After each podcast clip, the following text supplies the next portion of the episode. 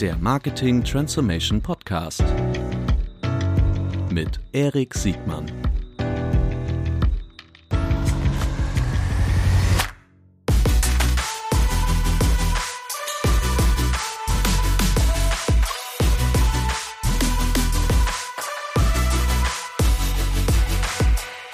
Herzlich willkommen zu einer neuen Folge des Marketing Transformation Podcast. Eigentlich mit dem Menschen, der diesen Podcast überhaupt ermöglicht hat. Der Godfather of the Marketing Plattform OMR. Herzlich willkommen, Philipp Westermeier.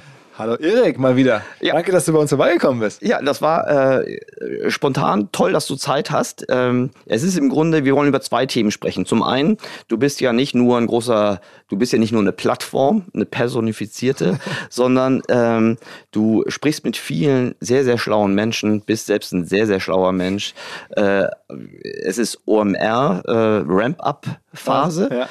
Und du hast dich auch viel mit dem Thema Predictions auseinandergesetzt. Wir sind zwar jetzt irgendwie schon Mitte, Mitte Januar, aber ich weiß, dass nach den Predictions im Grunde State of the German Internet äh, äh, kommt. das ist ganz lustig. Ne? So, ja. Es gibt ja mittlerweile in dieser ganzen digitalen Medienwelt so Prediction Season. Also ja. so von Dezember bis Januar ist mir aufgefallen, dann machen alle ihre Vorhersagen. Also alle Tech-Analysten, alle Erklärbären, alle Menschen, die so ein bisschen dazu kommunizieren, machen halt Predictions. Ähm, und in der Tat, wir sind gerade in der, sowohl in, am Ende der Prediction Season ähm, und am Anfang, zumindest aus unserer internen Sicht, der UMR Hochlauf-Season. Ja. ja, die äh, und im Grunde eine Riesenverwertungskette. Also wie gesagt, aus Predictions äh, State of the German Internet. State of the German Internet, da denke ich immer noch an Mary Meeker, das Original äh, auch schon 25 Jahre alt, glaube ich. Ja. Also nicht sie, sondern ihre Predictions. Äh, nicht ihre Predictions, ihr State of. Ja. Ähm, ah, hat sie aber damals schon, als es noch gar nicht so bekannt war, allen richtig sich eine, zu einer Brand äh, mitgemacht mit dieser Präsentation und äh, hat uns damals, also mich, du weißt ja noch, ich glaube, wir sprachen auch damals, als es so ungefähr losging. Bei uns, dass wir es zum ersten Mal gemacht haben, vor jetzt auch sieben, acht Jahren oder so ähm, hat mich das mit inspiriert, zu sagen, okay, sowas müsste doch eigentlich auch bei uns stattfinden und wir könnten doch auch äh, sozusagen selber versuchen, das Eintrittsgeld der Besucher zu rechtfertigen in der eigenen Präsentation. So, das war so Mary Mika für Deutschland. Ja, ja finde ich auch richtig gut. Ähm, bei, beim Thema Prediction, gerade so im Digital-Marketing-Space, verbinde ich das immer noch mit Scott Galloway. Bin auch, ich da der Einzige? Auch, ja, auch. Also ich meine, ja. der ähm, nimmt ja mittlerweile sogar Eintritt für seine Predictions, also wenn man da digital teilnehmen Eintritt möchte. Eintritt und früher Subscriptions äh, genommen hier. L2 war ja ein reines Subscription-Modell. Ja, genau, genau. Also ja. der ist da wirklich auch einer, einer der, diese ganze Monetarisierungs-, also bei Remika war es ja umsonst, damit wurde mhm. dann ihre Brand gebaut. Bei Scott mittlerweile ist es, glaube ich, ein, auch Teil des Geschäftsmodells. Mhm. Aber ich finde, der ähm, hat auch immer interessante Predictions, ist echt immer guter Content, ob das alles stimmt oder ja. jetzt alles total neu ist. Aber also ich habe es all die Jahre dann doch immer gerne konsumiert und versucht irgendwie gratis zu bekommen. Wie alles, alles also ob stimmt, ich meine, die, die, machen ja alle, also das machst, machst du ja, also hast hast du jetzt hier irgendwie gerade mit Pip in deiner ja. vorletzten OMR-Folge auch gemacht, dass du sozusagen eine, auch eine Nachbereitung gibt. Das finde ich ja sehr, sehr fair, was mhm. geklappt hat. Äh, sollte man sich viele Analystenhäuser, die jetzt zum Beispiel mit Aktien sich auseinandersetzen, die vergessen das immer wieder. so, ähm, und Scott Galloway macht das ja auch mit seiner Nachbereitung. Ja. Wenn, hat, hat mich auch inspiriert. Also wenn du sagst, ob das alles immer neu ist, meinst du, Scott schreibt ab? Nee, also nur jetzt. Meinst du, der schreibt Thesen. auch ab? das ist ja in diesen Tagen echt, also so, mittlerweile ist ja so Plagiatism ein globales Thema. Haben wir mal, hat Deutschland vielleicht sogar angefangen mit. Also, weiß nicht. Stimmt, mir, mir ist das erste. Der kommt ja jetzt auch aufs Festival, ne? Herr Gutenberg, ja, ja. ähm, Guck mal, wir haben keinen Namen genannt. Nein, aber ja. der war auch schon im Podcast. Ich muss doch sagen, also ich habe jetzt trotz alledem äh, gewissen, äh, also hat er eine Relevanz und, und ist auch interessant. Also und. Wie man jetzt feststellt, war er nur der Erste, aber nicht der, lange nicht der Einzige, ähm, der bei dem dieses Thema irgendwie da ist. Ob das jetzt alles stimmt oder wie problematisch ist, da bin ich kein Akademiker, habe mich raus. Mhm. Aber ähm, fand ich interessant zu sehen, dass diese Themen, die wir jetzt hier schon vor ein paar Jahren verhandelt haben, mhm. also rund um Herrn Gutenberg und Co., jetzt auf einmal da in den USA äh, ein ganz großes Thema sind. Also da waren wir zumindest äh, Pioniere. Ja, klar. Also, also vielleicht, zumindest meine Wahrnehmung. Ich glaube es nicht. Egal, anderes Thema, anderes Thema jetzt gerade bei Prediction ist äh, und auch nochmal eine gewisse Doppelung. Es gibt ja auch das Phänomen der Parallelschöpfung. Ne? Also manche Sachen sind doch offensichtlich, dass jetzt alle über über was ich das bei Börsengängen über Themen das jetzt alle sagen, über, ja. AI, also ja. okay, ja, also braucht jetzt keiner eine Prediction machen, dass irgendwie AI noch eine etwas größere Rolle spielt. Ähm, wobei ehrlicherweise ähm, finde ich, haben jetzt auch einige, dann ist ja auch dann erwartbar das Thema AI äh, anders konnotiert und sagen einfach mhm. nur um der Diskussion halber, um irgendwie ihren Prediction besonderes Gewicht zu verleihen. Also dieses Jahr jetzt AI kommt wieder auf den Boden, weil alle werden ernüchtert sein und das viele Geld wird noch nicht sich als gerechtfertigt erweisen, dass da rein investiert wurde. Also auch das ist jetzt ja gar nicht so überraschend. Ähm, wie auch immer, was ich glaube ich eigentlich meine, was jetzt nicht neu ist, dass jetzt irgendjemand in seinen Predictions hm. die Vokabel AI aufgreift und ich kann es eigentlich nicht mehr hören, weil ja. Ich verstehe. Ich würde, wenn du einverstanden bist, äh, als kurze Agenda, ähm, gerne mit dir nochmal weiter über Prediction und so ein bisschen möchte ich dir was aus der Nase rauslocken, was so der State of the German Internet angeht. Ohne dass du dich natürlich festlegen musst. Ist ja noch, sind ja noch im Grunde, also können wir gleich mal sagen, Festival 7. und 8. Mai. Mhm. Äh, wir nehmen das heute am 15. Januar auf. Ähm, aber ich würde gerne mit dir über das Festival sprechen. Ähm, so im ersten Block und im zweiten über so mal die Prediction und State okay. of äh, wenn du einverstanden bist. Ne? natürlich. So, letzte Woche habt ihr den Knaller rausgehauen. Ich glaube, das ist gehört mit zu eurer Kommunikationsstrategie, ähm, dass praktisch jedes Speaker-Announcement äh, über die sozialen Medien, und ich weiß nicht, was ihr sonst noch alles macht, ich sehe es halt nur mit sozialen Medien, ähm, rausballert. Und das sind hier auch tatsächlich Nachrichten. Ähm, und bei uns hat man sofort, bei uns heißt so mal im Freundes- und Bekanntenkreis, also in meiner Bubble, äh, geht auch sofort eine Diskussion los. bei, bei, bei, jeder Speakerin oder jedem Speaker geht eine Diskussion aus, ob das gut ist oder schlecht. Also es polarisiert ja auch. Äh, sag mal, äh, wer ist nochmal die Dame, die letzte Woche angekündigt hast?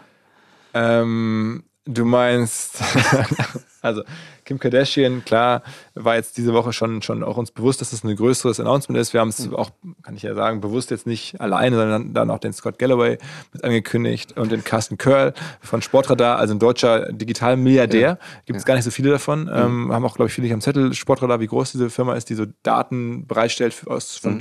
Live-Sportevents weltweit. Mhm. Ist Michael mhm. Jordan investiert und so weiter. Mhm. Also großes Ding. Äh, und Scott Galloway, wir sprachen gerade schon über ihn. Also auch war jetzt in diesem sogenannten Speaker-Drop ähm, mit drin, aber natürlich natürlich, Kim Kardashian war mir schon äh, transparent, dass das wahrscheinlich die noch noch stärkere Ankündigung sein würde. Mhm. Und also erstmal bin ich sehr happy, dass es geklappt hat, weil das ist jetzt nicht eine Mail, ein Anruf, sondern es ist natürlich eine größere ein Act, so jemanden zu bekommen. Ich glaube, jedem ist irgendwie klar, der so ein bisschen sich da hineinversetzt, dass eine Person äh, wie die jetzt nicht äh, das tun müsste äh, oder auch nicht ja. wegen eines Honorars kommt, dass wir uns jetzt irgendwie maximal unter Aufbringung aller Kräfte leisten können. Das wird immer noch zu wenig sein für das, was die ja in ihrem normalen Leben, in ihrem normalen Leben schon verdient hat oder verdienen könnte. Das heißt, es ist, ähm, äh, glaube ich, das wird man mir hoffentlich glauben, eine äh, Plattformleistung, dass so jemand überhaupt davon zu überzeugen, zu OMR nach Hamburg, Germany zu kommen, mhm. was noch nicht auf deren normaler Reiseroute liegt. Ne? So. Ja. Und deswegen, ähm, äh, ja, ist, ist es für mich so ein bisschen so eine erfolgreiche Due Diligence wurde da gemacht auf OMR aus den USA von, von Leuten, die sich mit sowas auskennen und die haben dann aus der Ferne scheinbar entschieden, das passt, das Gesamtpaket. Und ähm, das ist erstmal cool. Ja, ich, also ich finde das auch cool. Also, wenngleich das natürlich polarisiert. Ja. Ähm, also auch bei mir, ich habe da so zwei Herzen in meiner Brust. Äh, was, was sag mal ganz offen, was, mhm. was mhm. ist das, die, das, das sozusagen gegenteilige Herz? Die Diskussion um Kim Kardashian hat sofort ein, so eine Art äh, Review auf die 2023er OMR getriggert. Sofort. Mhm. Und ähm, ist jedes Mal, also gerade in meiner Bubble sind natürlich auch viele dabei, die schon, für die das alles nicht mehr die erste OMR ist, sondern die meisten sind irgendwie seit der 12 oder seit der 13er OMR mhm. irgendwie mit dabei. Und deshalb ist das natürlich brutal gefärbt. Und wir, also in meiner Bubble, äh, freuen sich alle über sowas wie Scott Galloway, aber mhm. auch sowas wie Gary Vaynerchuk und so, ne, ohne jetzt sentimental werden zu müssen. Aber wir haben uns immer so ein bisschen in der Diskussion immer gefragt, wer sind eigentlich die Vaynerchuks und die Galloways der der jetzigen äh, Zeit. Es, so. es, gibt nicht viele. Muss ja, ja sagen, nee, ist mir auch klar. So, finden, ne? Nur um das abzuschließen, so, dann haben wir viele gesagt, dass, also das ging mir ehrlich gesagt auch so ein bisschen, dass die letzte OMR am Ende, ich hatte ja das Vergnügen, praktisch viereinhalb Stunden lang an einem Ort sitzen äh, zu dürfen, da auf, auf dieser Barbühne. Ja, ja. Und ich habe noch nie so viel über Tennis gehört. also, du meinst jetzt Serena Williams, Boris Becker, ja. Okay. Ja, genau. Unser Werbepartner für diese Folge ist Amazon Ads. Amazon Ads wird im Frühjahr 2024 Prime Video Ads in Deutschland anführen. Das bedeutet nicht nur Premium Content, sondern auch Prime Results. Prime Video wird voraussichtlich in vielen Ländern, in denen es verfügbar ist, einer der größten werbeunterstützten Premium Streaming Services sein. Damit wird Amazon Ads eine Plattform schaffen, auf der eure Markenbotschaften vor einem besonders breiten und engagierten Publikum präsentiert werden können. Die geschätzte monatliche werbeunterstützte Reichweite wird bei mehreren Millionen liegen. Und die Verbindung zwischen Content und Commerce ist stark. 79 Prozent der deutschen Prime-Video-Haushalte haben im letzten Monat bei Amazon eingekauft. Trefft eure Zielgruppe also genau da, wo sie sich am liebsten aufhält. Die Zukunft der TV-Werbung liegt im Streaming-TV. Gut zu wissen, dank der fortschrittlichen Amazon AdTech-Lösung könnt ihr sicher gehen, messbare Resultate zu erzielen. Mehr erfahrt ihr unter advertising.amazon.com. Werbung Ende der, der, der, Tennisblock, der war halt schon verhältnismäßig ja. lang und da dachte ich auch, Mensch, Sigmar, was hast du eigentlich falsch gemacht, dass du jetzt anderthalb Stunden so, wo, wobei ich die unternehmerische Leistung gerade von Serena Williams total interessant fand, aber der Nostalgiker in mir hat dann gesagt, es wäre jetzt auch nicht doof, nochmal einen Ben Edelmann zu hören. Das stimmt. So, das und das hat Kim genauso wieder getriggert. Ähm, Aber man muss ja sagen, das ist schon. Also die ist ein viel besseres Phänomen. Also klar, das ist jetzt dichter am Kern. Ich, also auch wie ihr es verpackt und verkauft. Also ich kann jedem nur empfehlen, auf die OMR-Seite zu gehen und praktisch den Langtext zu, zu Kim Kardashian. Und dann waren auch viele Sachen, ähm, die, ähm, die ich nicht wusste. Also das ist auch nicht schwer, aber äh, und die mich schwer beeindruckt haben, obwohl ich glaube schon ganz okayes Grundlagenwissen hatte. So und was ich nur sagen will, das, das polarisiert. Und Kim Kardashian ist jetzt ähm, aus meiner Sicht absolut auf der, auf der Haben-Seite. Ich finde das auch gut. Ich bin aber auch froh, genauso wie gesagt, dass es halt nicht nur Kim Kardashian sind. Und manchmal, ehrlich gesagt, wird mein Vorurteil auch widerlegt. Also so ging mir das zum Beispiel vor zwei Jahren mit Ashton Kutcher. Mhm. So da dachte ich, oh hey, so, so, so, so, so ein hübscher Hollywood Boy. Hollywood Boy. Ich wusste, dass der einen ganz coolen Fonds hat, mhm. aber der hat mich darüber hinaus, obwohl ich schon wusste, dass das ein absolut guter äh, Fondsmanager ist und auch viele Leute, die ich kenne, die ähm, eine Beteiligung von ihm haben, so gerade in der Berliner Szene, reden wirklich gut von dem. Mhm. So, das hat man ja auch nicht oft. Und auf der Bühne hat er mich noch mehr überzeugt. Mhm. Und das ist nicht oft vorgekommen. Also ich meine am Ende. Und Entschuldigung, ähm, Quentin Tarantino fand ich nicht gut, obwohl ich ein Tarantino-Film-Fan äh, seiner Filme bin, aber auf der Bühne fand ich den also ich meine, Fast frech. was wir natürlich jetzt versuchen, generell, was ist jetzt so der, unser, unsere, unser Wunsch, ist äh, unser Ziel, ist eine große Breit, äh, Breite, eine Bandbreite darzustellen. Also wir sagen, da sind jetzt irgendwie 750 Referenten und wir versuchen ähm, sowohl das popkulturelle Element des Marketings, als auch das technische, als auch das quantitative, als auch das ähm, gesellschaftlich relevante, mhm. ähm, alles irgendwie abzubilden. Ne? Da gibt's, du kannst da unter, unter Marketing oder Digital-Marketing, unter Digital-Business mittlerweile so viel drunter fassen, unter mhm. diese Klammer. Mhm. Und das versuchen wir zu machen. Und natürlich in der Zeit, ähm, als wir angefangen haben, ne, in den ersten Jahren, da hatten wir nur eine Bühne, da war die Klammer halt auch viel kleiner. Da gab es halt nur ähm, da war, ich weiß noch, das ein Event, da war wirklich äh, das allergrößte, dass Florian Heinemann kam. Mhm. Ähm, und es ist immer noch für mich immer noch ein großes. Es ist für mich immer noch persönlich. Ich, ich freue mich wirklich sehr und ich ja. freu, ich höre nach wie vor ähm, seine Podcasts bei uns mhm. äh, offensichtlich, aber auch die, wenn er bei Manti Heinemann, bei Alex Graf oder woanders ist. Mhm. Also es ist nach wie vor groß, aber natürlich muss man sich etwas weiterentwickeln und braucht man mhm. eine ähm, äh, dann auch eine andere ähm, ja, Gruppe an Leuten. Und ich glaube, meine Hoffnung ist, dass man die Ben Edelmanns weiterhin findet, nur es gibt jetzt halt noch was anderes dabei. Ja. Ähm, und jeder muss sich halt sozusagen seine eigene OMR-Reise, wenn man das so will, durch die zwei Tage jetzt selber konfigurieren und sagen, okay, guck mal, am Anfang gehe ich dahin, dann gehe ich dorthin, dann nehme ich an dem Abendessen teil, am nächsten Tag ich, setze ich mich mal eine Weile vor die Bühne, dann gehe ich in die Masterclass, dann gehe ich mal da am Stand vorbei. So, jeder erlebt das Event jetzt sehr einzeln, einmalig. Also für jeden, der da kommt, der erlebt es irgendwie anders, er hat andere Touchpoints mit Speakern, ähm, und andere sich das anders konfiguriert, seine eigene Reise durch die Tage. Früher war das so, da gab es eine Bühne mhm. und haben alle genau das Gleiche erlebt, ähm, weil man ging also in denselben Eingang rein und saß dann sozusagen vor derselben mhm. Bühne und dann ging man nach Hause und hatte eine gleiche mhm. Erfahrung. Und dieser Switch von es ist sozusagen für alle gleich hinzu, es ist für jeden unterschiedlich das ist, macht man sich häufig gar nicht so klar, wie schwierig das ist in der Kuration und äh, was es auch am Ende für, für die Feedback-Auswertung äh, bedeutet. Ne? Mhm. Ähm, dass ich teilweise auch Sachen lese und denke, okay, aber wenn dich das, das, das, nicht interessiert, warum bist du dann nicht in der Nachbarhalle gewesen, wo das gelaufen wäre? Oder warum machst du nicht das? Ähm, denn wir versuchen schon, für alle was anzubieten. Ja, da muss man mal sagen, das ist ja jetzt auch nicht mehr, also das ist mir selbst klar, obwohl ich, wie schon gesagt habe, durchaus auch Nostalgiker sein kann. Ja, bin ich selber Das auch. ist ja echt, das ist ja auch echt cool. Das ist halt nicht mehr Online-Marketing-Rockstars in der, in der großen Freiheit, Klar. sondern das ist jetzt, äh, so wie ihr selbst sagt, ne, das Festival für das digitale Universum. Und es ist ja natürlich auch nicht nur groß, vielfältig, aber vor allen Dingen auch international. Das ist, muss man ja auch mal sagen. Und das ist auch gut so. Ne? So schön das war, damals über Attributionsmodelle äh, reden zu können auf der Hauptbühne. Äh, und damals war nochmal die, die Fast-Expo im Keller. Ja, ja, ja, ich weiß. Da musste man echt schon mutig sein, in diesen Kaiserkeller runterzugehen.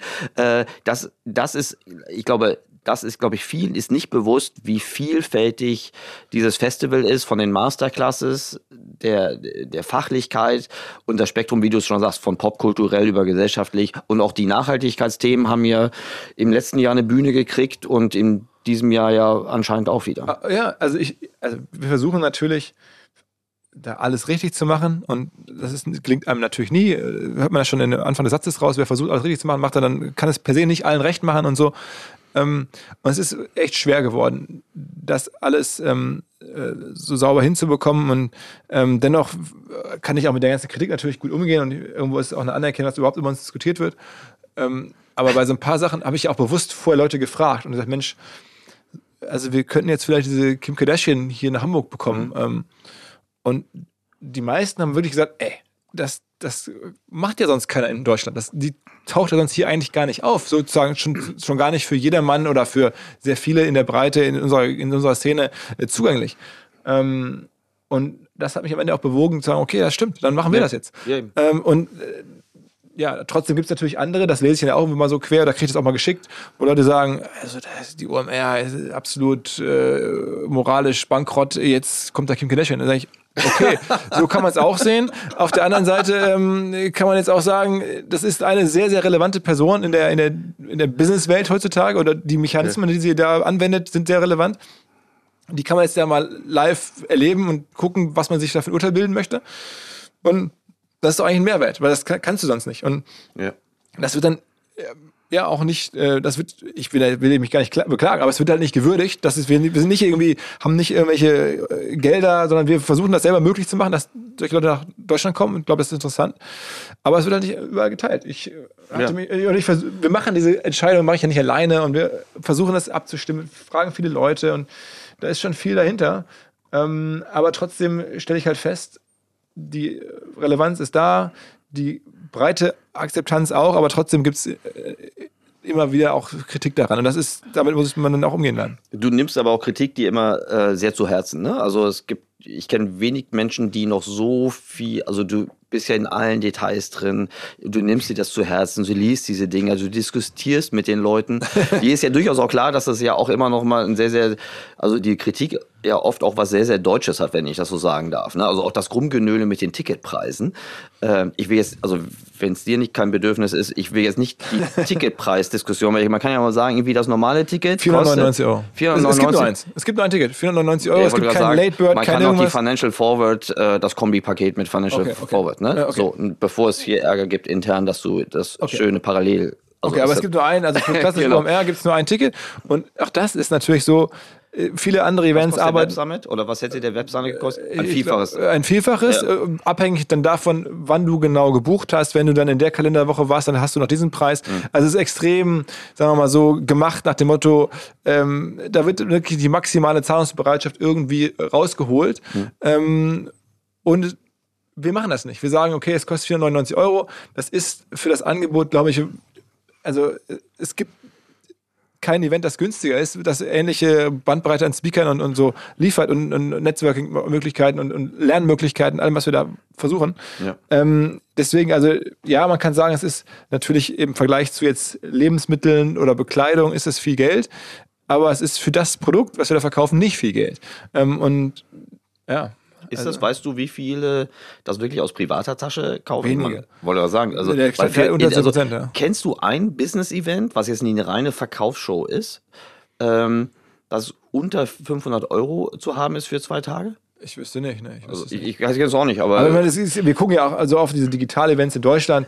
Die sind auch alle anders gebaut, aber auch ein DLD, der jetzt ja gerade ähm, lief, während, ne, kurz bevor wir äh, uns treffen, ähm, da Ticket nur auf auf Einladung. Einladung, Anfrage und dann zahlst ja, du dann halt irgendwie ja, Tausende so Euro. Die ist ja auch nochmal, also ich will ja niemand was unterstellen, aber es gibt ja eine große, also ist ja eine ist eine Veranstaltung eines, eines Medienhauses.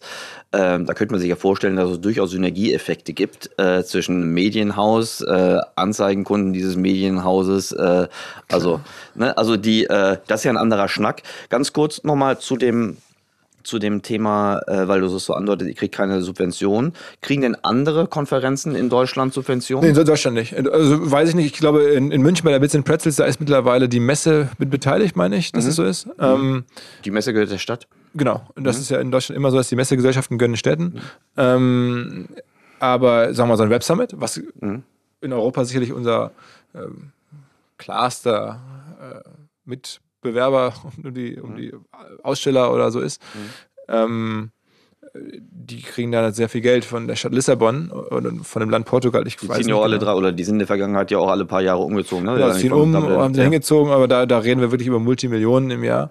Mhm. Ähm, so, und, und, es gibt natürlich auch andere, ähm, äh, ja, äh, wie du schon sagst, Erlösmodelle, wo dann halt ähm, ein Verlag Werbekunden einlädt und dann noch ein bisschen Tickets on top verkauft oder so. Mhm. Ähm, bei uns ist ja das Kernmodell ist halt, mhm. Tickets verkaufen. Ähm, und das ist. Ja. Sponsor nimmst du auch, ne? Also genau. Aussteller ja, und so, ja. aber die. Ähm, okay, verstehe ich. Hat die das, äh, hast du das gemerkt, dass um, um den Web Summit gab es ja gerade aufgrund des, ja. wir mal, ein paar, wie soll man das sagen, aus meiner Sicht sehr unglücklich ist noch untertrieben, also sehr sehr schwierigen Aussagen von Paddy Cosgrave ähm, gab es ja einen großen Rückzug von mindestens Sponsoren. Ähm, hast du das gespürt? Also ähm, wir spüren das eher, sogar noch fast eher auf der Speaker-Seite. Auf der Ausstellerseite ist es für uns nicht so gut zuordnenbar. Also mhm. es melden sich halt Firmen, haben Budgets, warum die jetzt größer oder kleiner sind. Ähm, wir haben dann auch viele ohnehin ähnliche Aussteller. Mhm. Ähm, deswegen ist das nicht einfach zu sagen. Aber auf der Speaker-Seite, also ich hatte mal ähm, mit, mit Block zum Beispiel, das ist ja die Firma jetzt von Jack Dorsey gesprochen, ähm, die sagten, äh, hatten da ursprünglich einen Auftritt geplant, der konnte nicht stattfinden. Jetzt überlegen sie, einen, ein anderes Outlet dafür zu finden. So, jetzt sind wir uns noch nicht äh, am Ende einig mit Jack Dorsey, aber vielleicht wird es ja dazu kommen. Und dann, dann wäre das zum Beispiel so eine, mhm. so eine offensichtlich nimmt es dann so als. Mhm. Sag mal, wenn ich jetzt der Westermeier wäre und das dein Podcast wäre, ähm, du stellst ja auch gerne mal so Fragen, die schon manche fast als indiskret mhm. äh, empfinden würden, aber ähm, was äh, so eine Kim Kardashian. Mhm. mhm. Du sagst ja, die kommt auch, weil, weil sie eine ordentliche Due Diligence gemacht hat, dass sie hier eine ordentliche Veranstaltung sagt, dass sich das auch lohnt, äh, hier nach äh, Hamburg äh, zu kommen. Aber so mal so, muss jetzt keine exakten Zahlen nennen, aber so im Ballpark, was muss man denn da so hinlotzen, damit so eine Kim Kardashian den Weg ähm, in die Lagerstraße findet. Also es ist äh, ein, Gesamtpaket, das auch daran besteht, dass die erstmal anreist. Ne? Die kommt jetzt hier jetzt auch nicht ähm, äh, mit der Lufthansa-Maschine angeflogen aus LA mit Umsteigen in Frankfurt oder so. Das äh, passiert so nicht, das macht die generell nicht und auch bei uns nicht. Und dann ähm, sind so Reisen schon sehr teuer und dann kommt die auch nicht alleine, sondern mit Entourage. Entourage und das ähm, müssen wir natürlich erstmal alles bedienen. Und ansonsten habe ich halt immer irgendwo ähm, gehört oder gelesen, das kann, kann man nachgoogeln, dass die so Größenordnung 400, 500.000 Euro bekommt für einen Instagram-Post, für einen Post. Mhm. Ähm, und da kann ich nur sagen, äh, da müsste sie bei uns nicht oft posten. Ganz wenig posten. Einmal. Wahrscheinlich so, ja. Ja, okay. Und dann nochmal, ist nicht dann vermutlich nochmal 20% Reisekosten. Und dann müsste sie noch. Von diesem einen Post. Also ich, ich also das ist also unter nicht so, dass wir, Million? Ich kann das nicht sagen. Also wir haben da. Ähm, Du fragst immer besser. Du kriegst aus. Wie kriegst du. Äh, Nein, ich frage ja, ich schätze dann selber und dann hoffe hm. ich, dass derjenige zu der Schätzung was hat. Aber ich, okay. hier ist das Problem, es gibt einfach. Ich schätze 700.000. Ja, also ähm, ich kann das nicht sagen. Findest du, dass ich ein guter Schätzer bin, so im Allgemeinen? also ich habe von dir schon sehr gute Schätzungen, ich habe von dir auch schon sehr überraschende Schätzungen, die dann, ja. ich dachte, Mensch, da hatte er ja gar keine Ahnung davon. Ja. Also, ähm, Okay, ich gebe so leicht gebe ich nicht. Also, aber ich kann mir vor, also es ist auf jeden Fall eine ernsthafte Summe. Ähm, und klar, ist äh, das unternehmerische Risiko ist aber ja vermutlich nicht so gering. Du hast mir früher erzählt, dass es so eine Art Wanderzirkus gibt. Äh, also du hast mir nicht früher erzählt, du hast mir jetzt damals erzählt, dass es früher einen Wanderzirkus gab. Der fing mit, glaube ich, mit Davos an, mhm. ist zum DLD weitergegangen, dann war Mobile World Congress in, in Barcelona und dann kam lange nichts und dann kam OMR. Ne? Damals war ja OMR noch eher so im Februar. Ja, stimmt, stimmt, stimmt, stimmt, stimmt. So. Das, das gab es mal. Also das ja. vor allen Dingen, ich glaube, die, der Zusammenhang zwischen DLD und, Web und Davos, ne, mhm. da sind dann die Leute erst zum DLD gegangen, dann nach Davos weitergefahren mhm. und dann irgendwie noch nach Barcelona zum äh, zu, zum World Congress und dann haben wir auch noch jemanden davon vielleicht bekommen können, also Amerikaner im Wesentlichen mhm, damals. Genau. So, ne? Ähm, ich glaube, das gibt es nicht mehr so in der Form. Also der Termin vom DLD hat sich verändert oder mhm. das liegt nicht mehr so bündig mit dem, mit dem mit Davos. Wir sind jetzt im Mai gegangen. Ähm, ich weiß gar nicht mehr, wie groß der Mobile World Congress so ist. Ähm, ich weiß auch nicht. Gibt es den überhaupt noch? Ja, klar gibt es noch, noch, aber, aber ist ja, ja, ja. ja, okay. Wenn jetzt äh, auf einmal so ein Speaker äh, verhindert ist und nur noch per Satelliten oder Skype-Schaltung äh, reinkommt, das hat es ja auch schon gegeben. Hat es auch schon gegeben. Was machst du dann? Kriegst du dann Geld zurück? Ähm, ja, also da einigt man sich. Also das ist, mhm. glaube ich, also im Falle von Scott Galloway äh, schon zweimal so gewesen. Der war auch, glaube ich, zweimal da mhm. über die Jahre. Der war zweimal remote da. Mhm. Ähm, der kommt jetzt wieder, äh, jetzt geplant natürlich äh, äh in echt. Im Mai gibt es auch weniger Schneesturm. Genau, also ich gehe so, zeigt ja, wir also wie man das hier, wie du einigt man, einigt man, man, man spricht darüber, sagt, ja. Mensch, ist ja schade und dann äh, findet man eine Lösung. Also ich, ich habe mit Leuten eigentlich keinen Stress wegen sowas.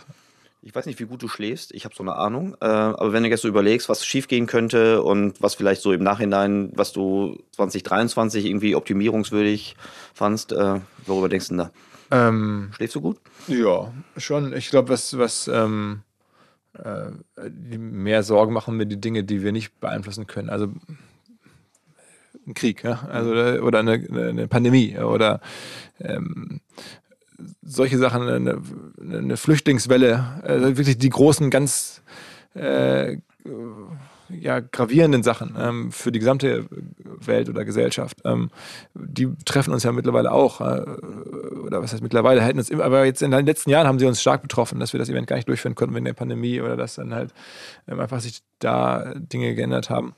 Ähm, die Sachen, die wir im Griff haben, da mache ich mir nicht so viel Gedanken drüber. Das ist, mittlerweile sind wir ja wirklich so ein professionell aufgestelltes Team. Haben, also aus, im mhm. Vergleich zu der Zeit, von der du gerade gesprochen hast, den guten alten Zeiten, als es gerade losging, ähm, wo wenige Leute, die eigentlich andere Jobs hatten, das irgendwie selber zusammengebaut haben und, und, und Jasper Ramm, Christian Bützer, ich da irgendwie in den Hallen lagen oder nachts und da irgendwas rumgemacht haben. Das ist jetzt ja auch vorbei. Also ich habe mir bis vor wenigen Jahren auch Sorgen gemacht, dass du irgendwie einfach kollabieren könntest. und teilweise auch, also du warst ja teilweise auch echt, also hast du ja immer super abgeliefert, aber du warst ja manchmal auch schon ganz schön an den, an den Grenzen ja. deiner, deiner Aber das war halt auch, weil, weil sehr viel selber noch handgemacht war. Und das mhm. ist, ähm, ich hoffe, dass äh, nach wie vor die Dinge mit sehr viel Leidenschaft und, und Liebe gemacht werden, aber jetzt auch unterstützt und angeleitet von einem Team, das nichts anderes macht, als Events seit Jahren, auch andere Großevents und jetzt bei uns seit Jahren auch nur unseres und mit einem Jahr Vorlauf und Nachlauf. Also ähm, da sollte eigentlich jetzt äh, weniger schiefgehen. Natürlich, äh, letztes Jahr gab es immer noch Sachen, im Jahr 22 gab es noch ein paar mehr Sachen, da war das auch gerade nach, nach zwei Jahren oder Pandemiepause ähm, wieder ein bisschen schwieriger auch zu planen. Ich glaube, wir werden das gut machen.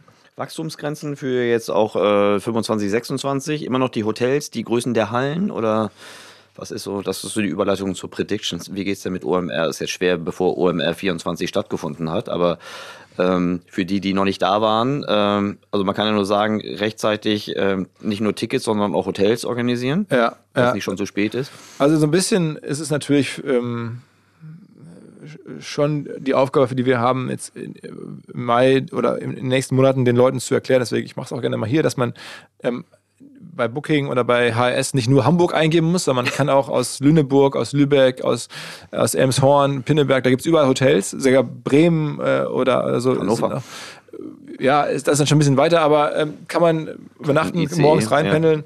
Ja. Hm. Innerhalb von einer Stunde ist man dann da ähm, oder von einer, äh, von einer halben oder im Falle von weil Lüneburg. Bahnhof zu euch laufen. Ne? Genau, genau du, genau. Du kommst dann ins Samtor an und kannst dann quasi in die Messe reinlaufen. Mhm. Ähm, das heißt, die Anreise im Vergleich zu anderen äh, Messen, wo du, sagen wir in Berlin, wenn du da irgendwo im Osten übernachtest und musst dann zur Messe da irgendwie raus in, in Westen, dahinter Spandau da, da bist du auch eine Stunde unterwegs. Und das kannst du wirklich aufgrund der Lage der Messe in Hamburg, direkt am Bahnhof, am Dammtor, ähm, kannst du auch aus Bremen, also könntest du, oder aus, noch mehr aus aus Lüneburg oder noch mehr aus, aus Lübeck oder so, bist du ruckzuck da. Ähm, und da gibt es halt noch mehr Hotels, das müssen wir erklären. Und dann ist auch, sind die Preise auch nicht so hoch. In Hamburg sind die Preise ja, tendenziell schon hoch. Ähm, das ist äh, sehr ärgerlich für uns, weil wir davon gar nichts haben, weil unsere Kunden da einfach sehr viel bezahlen müssen. Zum Teil Motel One für 300, 400 Euro ist einfach nicht, nicht, nicht wenig. Ähm, aber das ist die Aufgabe, das zu kommunizieren. Und wenn wir das dann alles äh, genau ausgereizt haben, haben wir mal modelliert mit diesen umliegenden Städten und so, dann könnte man auch äh, noch wachsen. Aber aktuell ist es einfach nicht so gut erklärt. Also es fehlt einfach ähm, die Erfahrung bei vielen, auch inklusive uns, wie man das noch besser erklärt, wie man den Leuten, dass die das auch wissen. Sie sagen, Mensch, OMR fahre ich seit zehn Jahren, ich bin immer in Lübeck, ist immer super, da kenne ich schon das Hotel so und so und dann bin ich ruckzuck in einer Stunde morgens da. Ähm, das äh, müssen wir noch in den nächsten Jahren bauen. Mhm. Und aber nur auf den Stadtbezirk Hamburg geguckt, liegt halt so eine Glaskuppel über dem Event, weil da alle Hotels oder die allermeisten jetzt einfach sehr hohe Preise haben.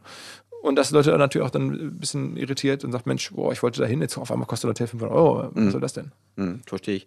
Die Tickets äh, sind noch da. Was gibt es eine Prognose, wann, wann die ausverkauft sein wird? Im April, würde ich stimmen. Also wir hatten jetzt letztes Jahr, hatten wir, also Bestenfalls gar nicht. Bestenfalls mhm. ist es eine Punktlandung, weil mhm. auch bei uns ist nicht so, viele denken das von außen, dass ich total happy wäre, wenn die Tickets ausverkauft sind, mhm. wie bei, jetzt sagen wir mal, einem, einem Konzert oder so. Mhm.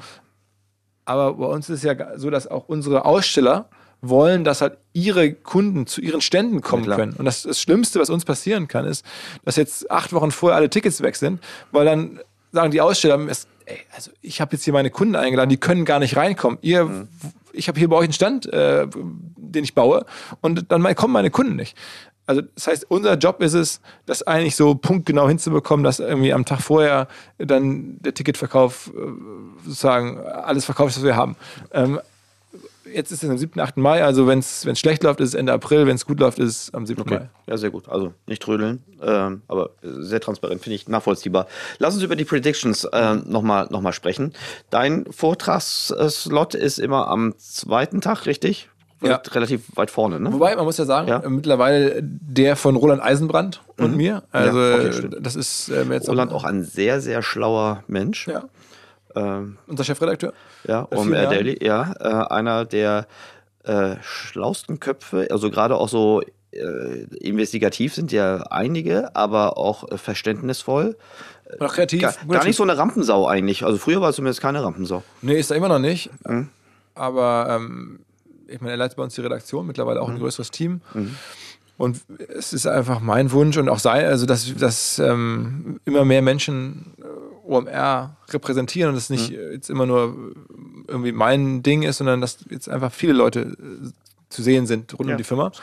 Und ähm, Roland äh, ist dafür prädestiniert, weil er ist schon ganz lange dabei, der kennt sich in der Branche extrem gut aus ähm, und ist inhaltlich einfach, sagen wir mal, sogar stärker als ich, weil er es einfach noch viel mehr macht und, und einfach gut ist. Und da haben wir im letzten Jahr entschieden, ähm, diese Keynote wird ja eh erarbeitet von vielen Leuten mhm. und er ist da mit dabei ähm, in dem Team schon lange. Warum geht nicht mehr aus dem Team heraus und präsentiert das auch? Und mhm. das hat dann sehr gut funktioniert. Mhm. Und ähm, deswegen werden wir es jetzt im kommenden Jahr sicherlich wieder so machen. Mal gucken, welche Rolle ich da noch spiele. Mhm. Aber es war schon immer eine Redaktionsarbeit mhm. vom, von der OMR-Redaktion. Und das wird es auch im nächsten Jahr sein und dann mal gucken, wer die Köpfe sind, die die dann sozusagen vortragen. Mhm. Wie, wie geht ihr da vor bei euren Predictions? Äh, oder nicht, das ist ja kein Prediction, das ist ja State of the German Internet. Ne? Aber, Aber schon ein bisschen ja. Zukunftsthemen versuchen zu erahnen ja. und so. So, ähm, habt ihr da irgendwie eine, eine, klare Gliederung oder guckt ihr einfach, was ist jetzt gerade Trending Topic, äh, was interessiert die Leute? Ja, also wir sehen natürlich über das Jahr durch die Artikel ähm, viel, was, was die Leute interessiert. Wir kriegen auch viele Themen vorgeschlagen. Äh, am Ende arbeiten es bei uns jetzt sechs, sieben Leute, die hauptberuflich nichts anderes machen, als mitzuschneiden, was gerade so in der digitalen Welt los ist und darüber das irgendwie zu verwursten in Podcast, in Artikel, in Newsletter und halt in so eine Präsentation. Mhm. Ähm, und dann sitzen wir da regelmäßig zusammen ähm, mit unserem Projektleitung Eike ähm, und überlegen halt, was könnten die Themen sein, welche Sachen passen die auch ganz gut zusammen vielleicht. Ähm, und dann kommt irgendwann eine Grafikerin dazu und dann wird das, also es ist, da stecken schon sicherlich, weiß nicht, 100 Manntage drin. Wie macht, die, wie macht das, interessiert mich also grundsätzlich, aber ich finde das gerade, äh, weil du ja auch jemand bist, der sehr, sehr gut kommunizieren kann, sehr, sehr auch gut mit Reichweiten, unterschiedlichen Reichweiten aufgeht, Reichweiten sehr gut ausbaut.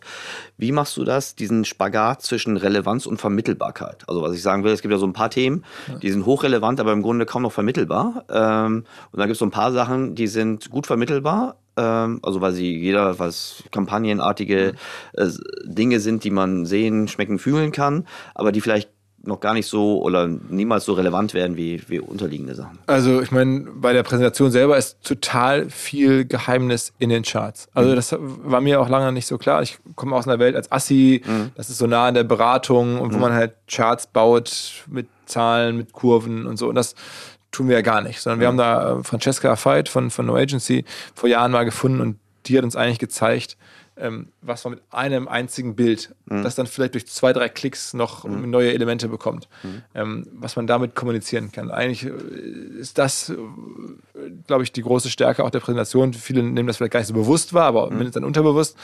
Die Bilderung und diese Visualisierung mhm. ist, ähm, glaube ich, schon seit Jahren State of the Art. Äh, und das hilft dann auch, sagen wir mal, Sachen so einfach relativ schnell allen in der Breite klarzumachen. Da sitzen dann 7000 Leute, gucken nachher nochmal bei YouTube so 100.000 Leute diese, diese Präsentation an und ich mhm. glaube, es liegt auch sehr stark an den Bildern. Ja, äh, kann ich mir gut vorstellen. Das ist ja auch super gutes Storytelling. Ne? Man muss ja auch Lust haben, sich dann genau. das, das Format und äh, YouTube. Was ich gelernt habe dabei, ist, wo das Storytelling ist halt auch, ähm, äh, gibt es auch noch einen, einen, so einen Speaker, ähm, Coach das falsche Wort, aber so ein, so ein ja, Experte, der so äh, diese Art von Content mhm. ähm, sehr gut kann, Michael Wanker. Ähm, und der dann auch sagt, wenn du den Klick jetzt machst, ist es nicht gut. Wenn du den Klick nach drei Sätzen später mhm. folgendes Bild zeigst, ist es viel besser. Mhm. Und sowas war, war, mir selber gar nicht so klar. Und das habe ich aber in den letzten Jahren wirklich gelernt und haben wir auch alle gelernt. Es kommt nicht nur auch an, was man erzählt, sondern wie man es bebildert und was man auch wann zeigt. Ja, das ist, da gibt es total Unterschiede und die haben nichts mit innerlicher Tiefe zu tun, einfach nur mit äh, Präsentationstechnik. Mhm. Wenn wir über die Predictions nachdenken, die so in den letzten Tagen, Wochen irgendwie äh, zirkulierten, gab es so, so, so Ausreißer, so Dinge, die dich besonders überrascht haben oder Dinge, wo du gesagt hast, boah, das habe ich noch gar nicht so gesehen? Gibt es irgendwas, was dir so spontan anfällt? Ähm, naja, es gibt natürlich sehr viele so ähm, nerdy Predictions, ne? Mhm. so wie viele äh, jetzt von den Headsets verkauft werden mhm. oder, oder jetzt wohin nun welche Multi ähm, äh, Valuations wachsen, wachsen oder so. Da bin ich einfach gar nicht so tief drin, das hört mir so an. Mhm. Ich war überrascht, dass ähm, weil Scott Galloway sich auf Joe Biden festgelegt hat. Ja, ich mhm. habe immer von allen gehört, das ist total schwer zu sagen. Und der legt sich da jetzt auf Joe Biden fest bei der Präsidentschaftskandidatur. Also, also solche Sachen Nee, also ich habe bewusst ja dieses Jahr so zwei Aktien mal ausgewählt, um halt auch selber mal was zu haben, was mhm. ein bisschen wirklich messbar ist. Man sagt, okay, ja. der hat am so und so viel, hat er auf ja. äh, die New York Times oder in dem Falle ProSieben mhm. gewettet. Ähm, und mal gucken, wie es jetzt in zwölf Monaten ist. Fand ich eigentlich irgendwie fast ein bisschen interessanter, jetzt mal so was Konkreteres zu haben. Ähm, aber nee, ist nichts dabei, wo ich denke, das hat mich jetzt total überrascht. Wenn du wählen müsstest, Meta oder Microsoft? Als Aktie? Mhm habe ich mich nicht mit beschäftigt. Also ich glaube, bei beiden, beide werden wahrscheinlich gewissen Rahmen weiter wachsen. Ne? Also ich glaube. Weißt du, wie Meta diskutiert wurde vor zwei Jahren? Absolut. Also es zeigt ja auch, wie unplanbar das ist. Wobei, ehrlicherweise, vor einem Jahr haben alle gesagt, in dem Moment, wo äh, Mark Zuckerberg aufhört, diese ganzen Milliarden rauszuhauen für dieses Quatsch Metaverse, mhm. dann wird klar, was da für ein Ergebnispotenzial ist, weil dann mhm. so und so ein bisschen ist es ja so gekommen. Plus dann haben sie Glück gehabt, dass auf einmal diese ganzen riesigen Spendings von, äh, von, von äh, Shein und Temu und so auf einmal kommen, die ja auch keiner gesehen hat, dass auf einmal chinesische Firmen dermaßen da ein Budget rüberreichen. Ähm, also ist halt einfach schwer zu sehen. Trotzdem war ich jetzt von Meta gar nicht so überrascht.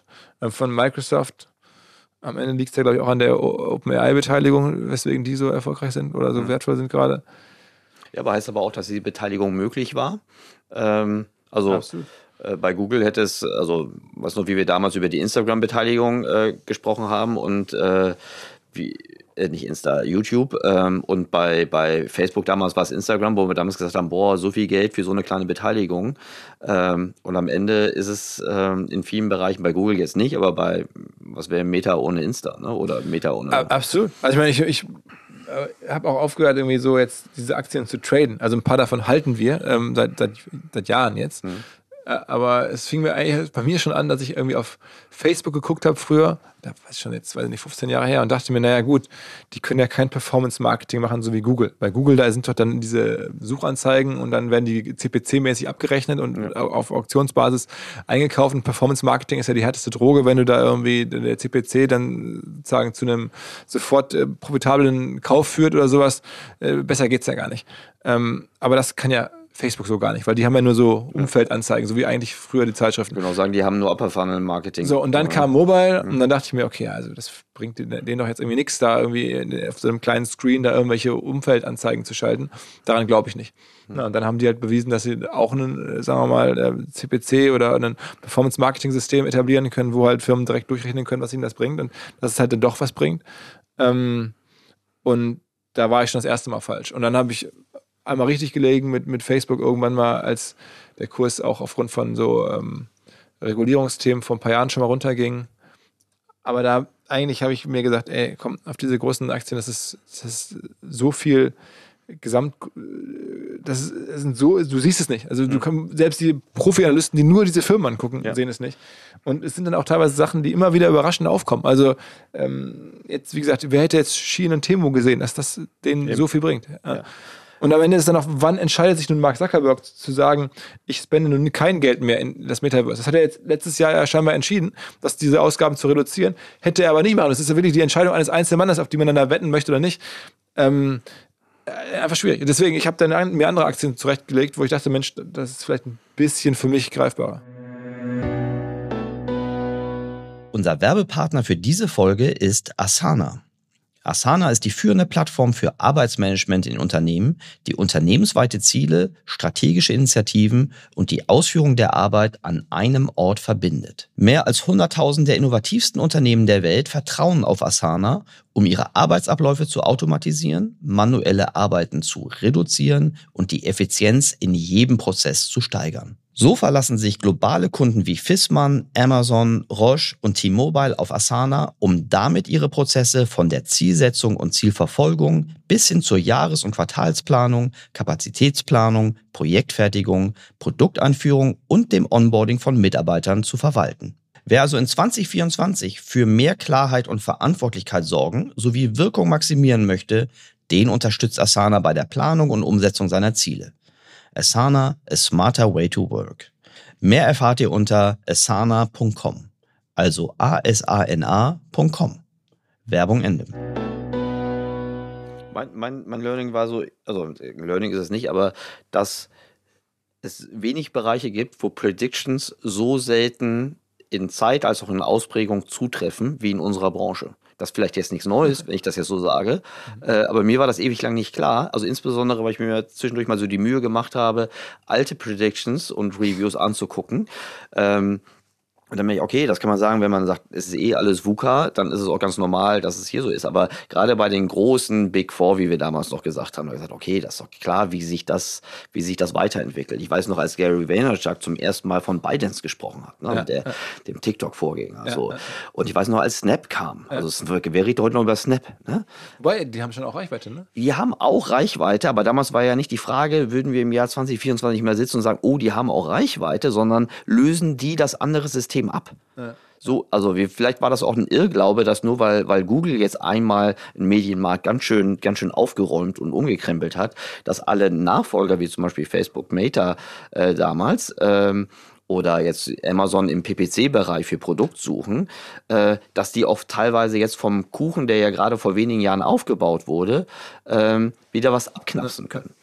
Absolut. Also ich meine, wir haben zum Beispiel jetzt ein, ein Thema, auf das wir gucken, ähm, also als auch als für die für diese Keynote für State of the mhm. Internet, ähm, das werden wir nennen so Left Field Marketing. Also mhm. am Ende steht so die Beobachtung dahinter, dass das Internet einfach viel reichhaltiger ist, als die meisten meinen. Ne, man könnte nämlich jetzt auch mit Snap oder mit Twitch oder mit solchen Plattformen mhm. ähm, sehr gut Leute erreichen. In Deutschland zu mhm. fairen Preisen. Mhm. Es gibt einfach eine riesige Vielfalt und es gibt teilweise, man guckt dann immer so auf die Großen, auch bei den Influencern und da gibt es teilweise, auch wenn du jetzt irgendwie, weiß nicht, Food-Influencer erreichen willst, dann guckst du da auf drei, vier naheliegende Sachen Aber das eigentlich Charmante ist dieses Left, dieses Überraschende. Und dann gibt es mhm. auf einmal so den Gourmet-Koch, der eigentlich mit der Gangsterbande im Hinterkopf, im Hinterhof irgendwelche Trüffel brät, der auch riesen äh, Reichweiten hat. Das ist eigentlich spannend, da dabei ja. zu sein, als jetzt, weiß ich nicht, Küchenmaschinenhersteller. Ja, klar. Das ist eigentlich auch eine alte Vaynerchuk-These, äh, ne? Dass es so Under Attention. Ja, genau. Also so. das ist, am Ende ist es wie eine, vielleicht eine andere Version von Under Price Attention, ja. aber ist, ich finde, ja, es ist noch nischiger. Zeigt mhm. genau, äh, ist eher so nach dem Motto, noch breiter über die Dinge nachzudenken,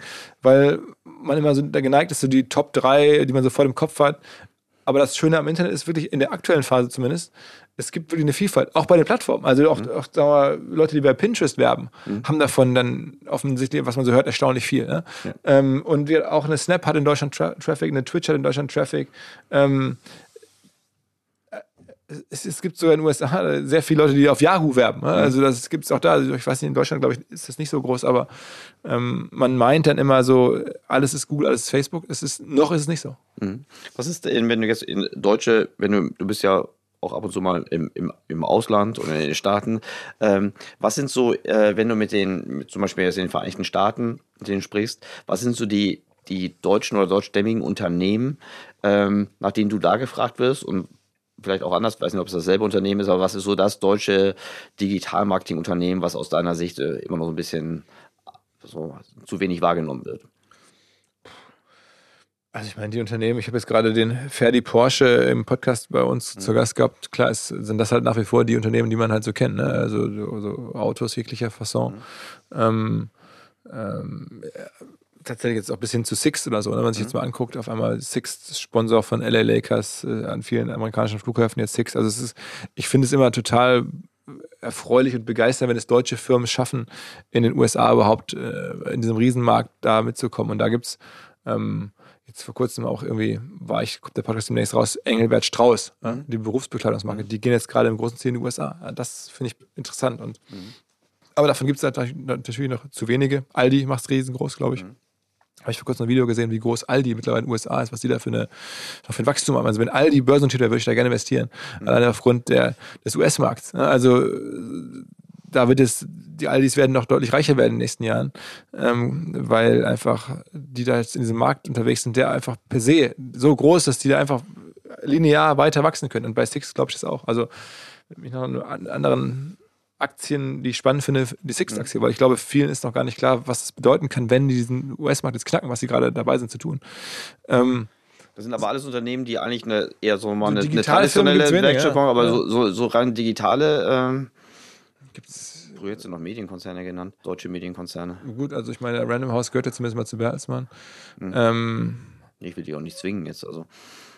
Naja, gut, also welche deutschen Medienkonzerne in den USA äh, groß habe ich mich jetzt nicht darauf vorbereitet, muss ich mal überlegen. Aber ich, Axel Springer, gut, Axel Springer, klar. Also so gesehen äh, ist, ist natürlich mhm. jetzt aufgrund der ganzen aktuellen Entwicklung da so ein Business Insider und Politico Axel Springer wahrscheinlich mhm. eine der bekanntesten äh, Marken, aber in der Szene der Beobachter. Ne? Klar, ich dachte auch gar nicht so sehr, dass sie schon in dem Heimatmarkt USA aktiv sind, sondern dass sie aus der, weil du ja auch mit Speakern und so sprichst, welche unter, ich habe mich gefragt, welche Unternehmen die den eigentlich so kennen. Also klar, aus die kennen es. Ja, genau.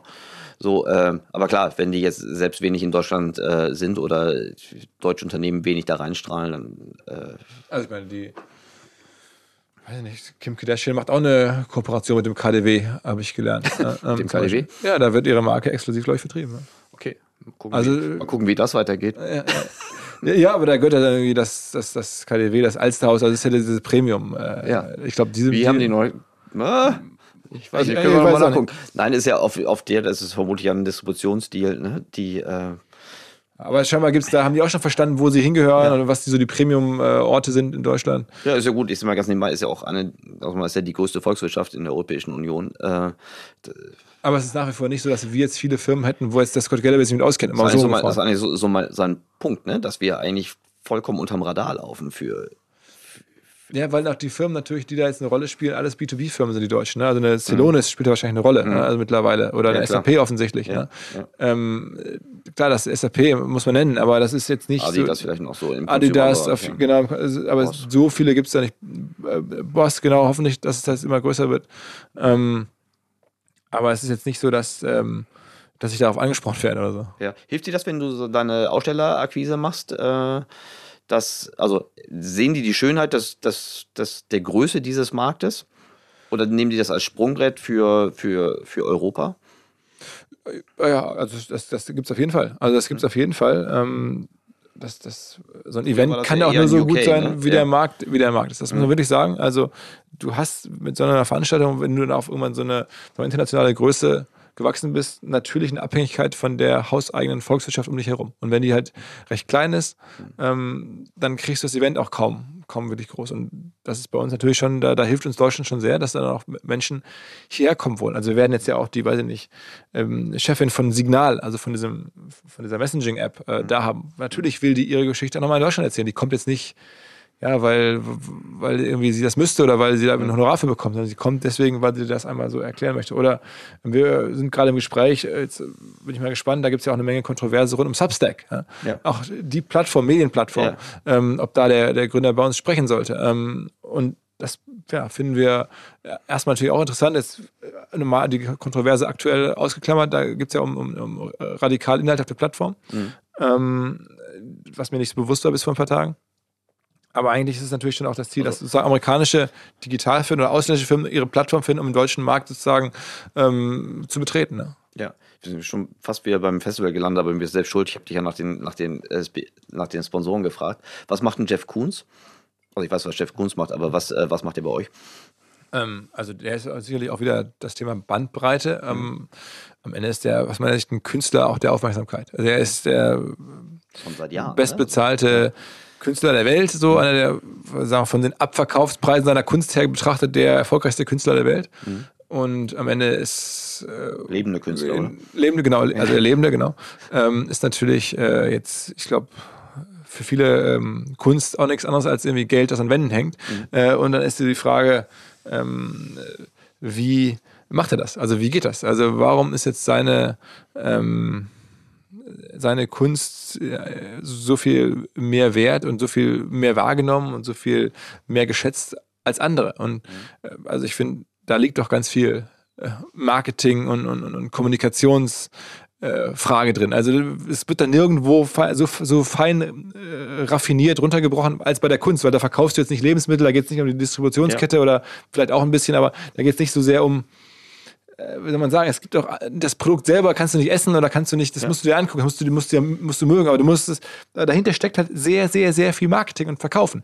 Denn du musst es erstmal wertschätzen, du musst den Wert verstehen, der ist ja. halt nicht, nicht jetzt irgendwie ähm, äh, der Motor, ja. wie bei einem Auto, ähm, wo du sagst, okay, da ist aber jetzt ein besserer Motor, der kann aber schneller fahren. Es ist halt bei Kunst, ist halt die Kommunikation herum, herum ist, ist halt sehr viel der Wertschöpfung. Und dann denjenigen dazu zu befragen oder das von dem mal so zu hören, der das ähm, best in Class macht, finde ich ganz interessant. Außerdem muss man sagen, wieder wie oft bei uns gibt es den äh, netten, nette äh, Zufälligkeit, dass der Jeff Koons gerade in Deutschland eine äh, Fabrik übernommen hat ähm, und seine Kunst ja auch industriell herstellen lässt. Ja. Äh, und das kann er wohl in einer deutschen Fabrik ganz gut. Und deswegen ist er auch viel in Deutschland, weil da jetzt einer eine große Fabrik für seine Kunst steht. Also das muss man ja auch sagen. Das ist, ich bin jetzt auch kein, Sammler oder kein Fan in der Form. Ich finde das einfach spannend und höre das dann und dachte mir, Mensch, der ist halt häufig hier, der stellt hier industriell Kunst her. Das will ich mir näher verstehen. Ne? Spektakulär. Ich dachte gerade, als ich dir so zugehört habe, ja klar, Kunst äh, ist ein super Marketing-Thema, ähm, weil du auch, du hast vielleicht so Autos, Kunst ist ja nicht objektivierbar. Du Absolut. kannst ja nicht objektiv das sagen. Mit dem Motor. Ja, aber dann dachte ich gerade, klar, es ist eine objektive und es arbeitet mit Verknappung. Und dann sagst du 30 Sekunden später und der macht hier in Deutschland eine Fabrik. ja, trotzdem ist klar. Und der macht es auch noch als Geld. Ja, das ist ja die ganz große Kunst. Absolut. Das ist ja die ganz große Kunst. Das ist, doch, das ist doch einfach das, das absolut höchste Spiel der Kommunikationswelt. Ist doch das, was diese Typen machen. Also ja. auch was ein Jeff Koons an Privatvermögen besitzt. Ja. Da kann ich dir auch sagen, der müsste bei uns nicht auftreten. Der braucht da gar kein Honorar. Der Sag mal, in welcher Größenordnung boxt der denn? Jeff Koons Privatvermögen? Ja. ja. Also, wenn der nicht ein paar hundert Millionen hat, wäre ich sehr überrascht. Also 100 Millionen. Also, paar, also, wenn, also wahrscheinlich wird er der sein. Ja, Wäre jetzt so meine These. Wenn man mal guckt, was der an eigener Kunst von sich noch besitzt und so. Also, aber wird er sicherlich der sein. Ähm, das ist so, irgendwie, und, und, andere müssen, um halt wirklich wirtschaftlichen Wohlstand für sich zu, aufzubauen, müssen da riesige äh, Systeme bauen und müssen ja. da Timings haben und, und weißt du, wie, weißt du, wie der, äh, der hat es irgendwie aus sich selbst heraus rund um die Kommunikation seiner selbst hat ja. er es irgendwie geschafft. Und das finde ich schon, da kann man jetzt, es, es, gibt ja auch genug Kontroversen darum, ob er nun wirklich also in der Kunst gibt es ja auch Leute, die auf ihn zeigen und sagen, das ist aber nicht und du bist aber kein richtiger Das Künstler. gab es aber schon immer in der Kunst. Also das, ich das bin auch Outsider dieser Branche. Ich gucke mir Ja. die nur mit meinem sagen wir mal, wirtschaftlichen Blick, äh, neugierigen Blick von außen an und stelle dann fest, okay, krass, das äh, nehme ich jetzt erstmal interessant wahr. Ja, äh, klar, in der Villa Westermeier hängen ja nur alte Picassos. Genau, genau, Du Outsider. Weißt du, ob der, weißt du, wie der so tickt? Ist das eine Riesendiva? Also wird dann, ja, wird da wieder die halbe Halle hab evakuiert, ich- wenn der reinkommt? Den, nee, den habe ich äh, tatsächlich kennengelernt. Wir hatten einen sehr netten Nachmittag zusammen in New York letzten Sommer. Ähm, und ähm, der ist äh, also sehr nahbar. Und muss man wirklich sagen, hat mir da so eine Führung gegeben, da durch sein äh, Atelier da in, in, Cool. in, in Manhattan und ähm, ist krass jung geblieben. Also, der ist ja, also wenn man ihn, genau, kann man jetzt auch fragen, was gibt, was macht der da so alles, aber ähm, irgendwo auch inspirierend, wie der so leichtfüßig langläuft, da da irgendwie alle seine Leute da kennt ähm, und wirkt so sehr ausgeruht, sehr präsent. Mhm.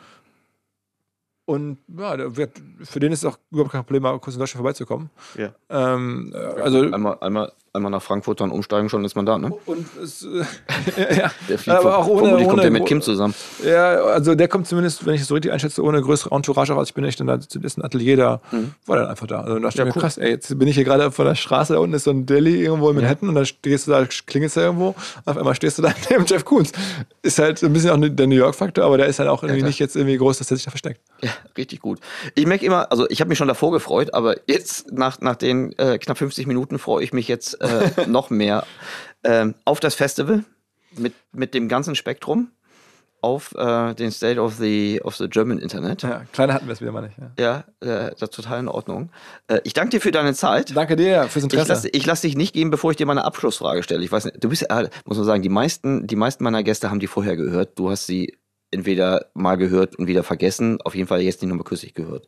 Was ist dein größtes, noch nicht begonnenes Projekt? Das hast du mir schon so häufig gefragt. Also ich, ähm, eigentlich ist es so die Frage, also beruflich gesehen, ähm, wie kriegt man dieses Event oder die, unser Geschäft generell, Podcast, Reviews, Education, ähm, nochmal ins, ins Ausland? Ja? Also das ist, glaube ich, bei ganz vielen. Ich habe gerade über die deutsche Firmen, die mich inspirieren, wenn sie nach USA expandieren, gesprochen. Und, und da sind wir jetzt noch nicht. Aber das wäre schon nochmal eine große Frage. Wie kriegen wir unsere Arbeit im weitesten Sinne, alles, was wir so machen, irgendwie nochmal in einen, in einen anderen, größeren englischsprachigen Markt hinein. Ähm, äh, denn wir sind natürlich jetzt mit dem Festival irgendwo international, aber natürlich in Hamburg. Ja? Ähm, und wie kriegt man das vielleicht nochmal in eine dupliziert, ich will es hier gar nicht wegnehmen, aber in eine andere Stadt vielleicht im, im Ausland. Ähm, genauso bei Reviews. Wie kriegt man unser Reviews-Geschäft, unsere Softwarebewertungen, die auf Deutsch sind, jetzt aktuell Dachmarkt, wie kriegt man das nochmal äh, internationalisiert? Weil da, am Ende ist das natürlich schon das Spannendste in, rund um unsere Branche, der Digitalbranche, irgendwo in einem englischsprachigen Raum stattzufinden. Und das haben wir eigentlich bislang noch nicht geschafft. Hast du das Gefühl, du bist zu sehr in der Nische? Nee, das Thema ist schon breit ne, und groß und wir haben 70.000 Nee, Leute. ich meine mit Deutschland in der Nische. Also, weil es ist ja schon ein Asset. Alle anderen großen Plattformen sind dominiert durch die englische Sprache. Ähm, du hast die einzige, jetzt bei Reviews, die einzige Softwarebewertungsplattform, die originär deutsch ist. Genau, das, das ist, deswegen machen wir das ja auch so. Mhm. Also das ist ja auch, das, ist unsere Hausaufgabe. Das müssen wir erstmal sozusagen im Griff haben, bevor wir über diese nächste Mhm. äh, Frage nachdenken können. Aber du hast mir gefragt, was noch nicht angefangen. Mhm. Ne? Deswegen, ich würde gerne damit eines Tages mal anfangen, aber dazu müssen wir natürlich unsere Nische, unseren Heimatmarkt erstmal ähm, im Griff haben. Mhm. Ähm, beim Festival würde ich sagen, ist es jetzt schon recht weit.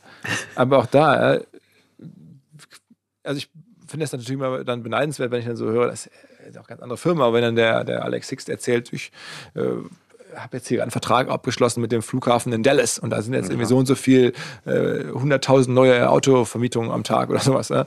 Ähm, so wie schaffen wir Da stehst du da und guckst auf deine Ticketverkäufe. und denken wir, schon wieder keiner aus New York dabei oder aus, aus weiß ich nicht, irgendwie Boston oder LA oder so. Ne?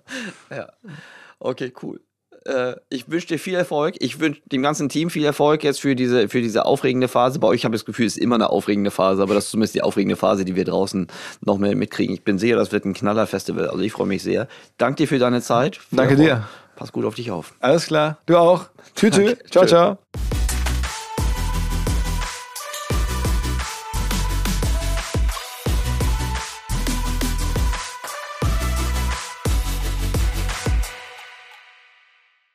Dieser Podcast wird produziert von Podstars bei OMR.